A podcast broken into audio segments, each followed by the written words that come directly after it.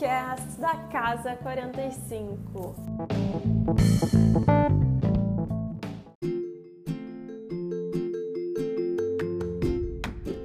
Aconchego de lar e acolhimento para a alma.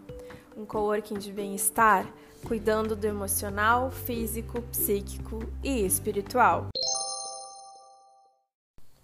Well, well, well. No primeiro episódio, nós falamos sobre impermanência e o quanto a vida tem a constância de não ser nada constante.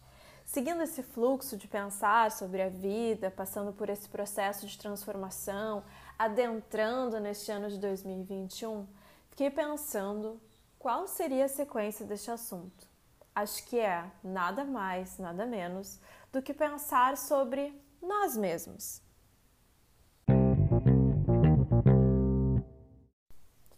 Eu me chamo Gabriela Moschini e, por conta do assunto, resolvi compartilhar com vocês uma poesia de minha autoria. Ela não tem nada para dizer, só está preocupada em arrumar aquelas coisas que tirou do lugar. Para ver-se naquele espelho, ela vê aqueles olhos de antes, brilhando o sorriso de sempre, que diziam que era ela, que diziam que a define. Ela já não sabe mais o que tirou do lugar. Aos poucos, vai colocando as peças de volta na caixa.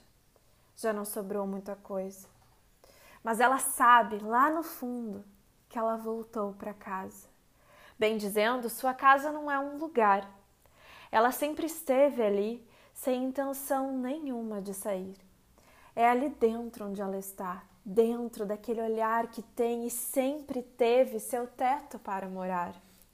E quase sussurrando, ela afirma saber que nunca nada esteve, na verdade, fora do lugar.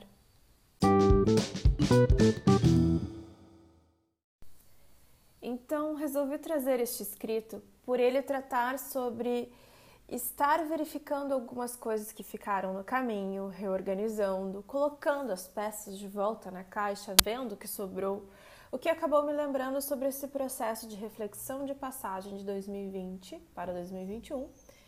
E porque ele também fala sobre esse olhar que temos sobre nós mesmos em relação à vida que levamos, e sutilmente também fala do quanto o mundo externo acaba por nos definir e nos colocando em um certo lugar mas se conclui ali que nada nunca esteve fora do lugar e o teto dela sempre foi dentro do próprio olhar. Por quê? Porque vemos o mundo a partir de nós mesmos. Isso invariavelmente vai passar por quem nós somos.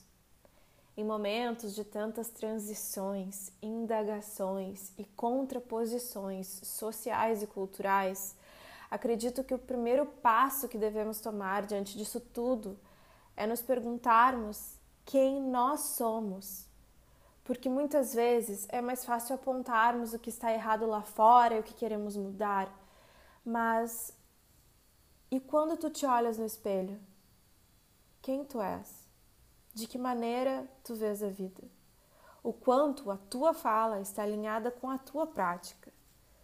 Quais ações no mundo que tu tomas de fato positivas para que possam mudar ou criar a realidade que proclamas.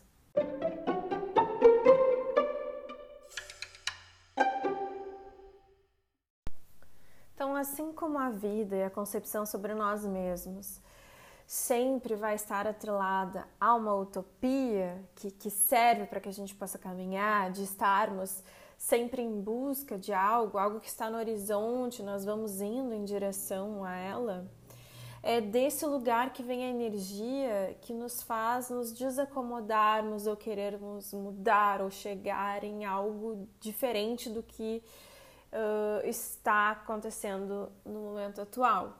Né? Então a utopia ela nos traz a condição de que sempre vai ter algo que possa ser melhorado ou ser aperfeiçoado. Nessa perspectiva de uma constante falta nós temos que ter a humildade de entender que todos os pontos de vista, os jeitos de viver a vida, eles carregam a subjetividade, porque vamos sempre ter que melhorar. Essa subjetividade também se refere ao positivo e ao negativo, que vai estar delineado pelo ponto de vista do ser que observa. Por isso é tão importante que se tenha consciência de si mesmo. Os outros nós não conseguimos mudar, mas temos 100% de poder diante de nós mesmos. O que vai alterar a maneira como nos relacionamos com o externo, que aqui, pela perspectiva mais ampla, não existiria divisão entre interno e externo, são totalmente complementares e interdependentes.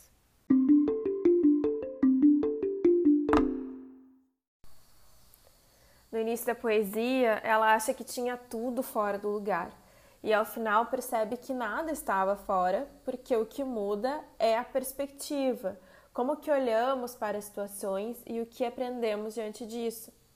Os elementos podem ser os mesmos na tua frente, mas como que tu olha e te relaciona com eles é que faz toda a diferença. Por isso, trabalhar o nosso self nos capacita a desenvolvermos as habilidades necessárias para tomarmos ações assertivas e eficazes para construirmos uma vida positiva. O quanto as minhas ações contribuem para que possamos conviver de modo íntegro e humano.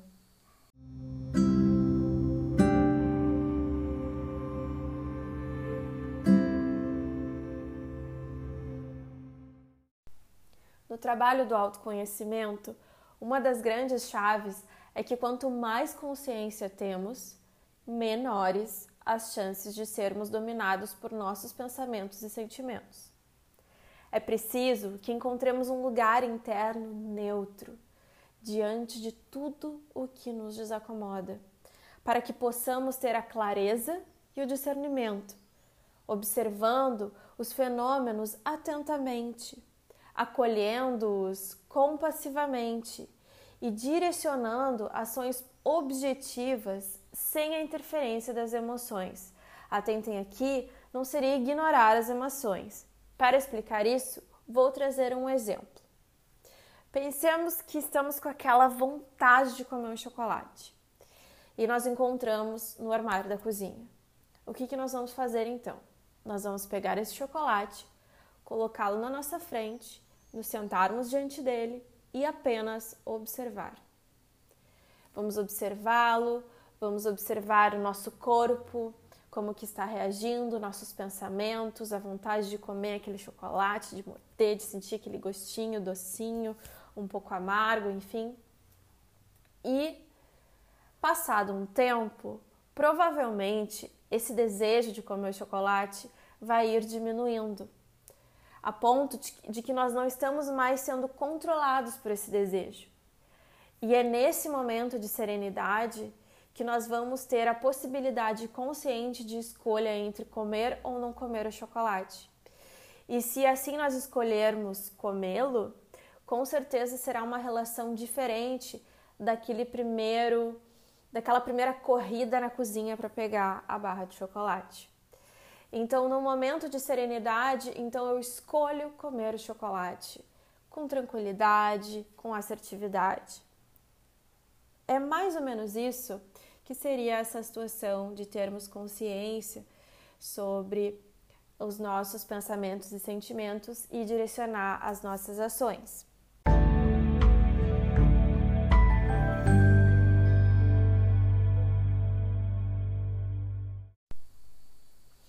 Então, o que conseguimos ver até aqui é que a reflexão nos leva em direção ao autoconhecimento, o qual modula a maneira como nos relacionamos com o mundo interno e externo nesta via de duplo fluxo. São muitos os caminhos para obtermos mais e mais consciência, e a cada qual caberá sentir por qual trilha caminhar.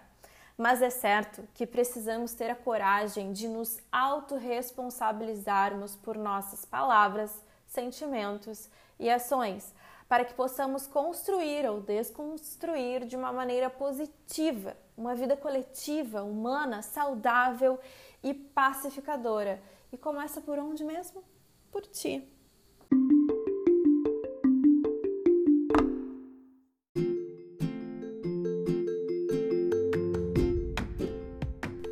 E qualquer coisa, qualquer ideia, qualquer pensamento, só vir falar com a gente tudo aqui é um compartilhar de pensamentos e jamais a pretensão de falar uma verdade absoluta.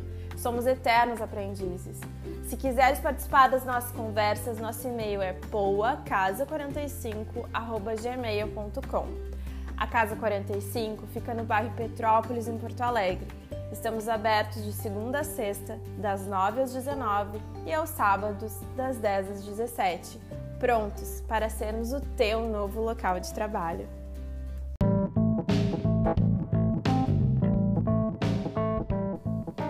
Esse foi mais um Pocket Cast da Casa 45. Obrigada por nos ouvir, abraços e sorrisos, até mais, fui!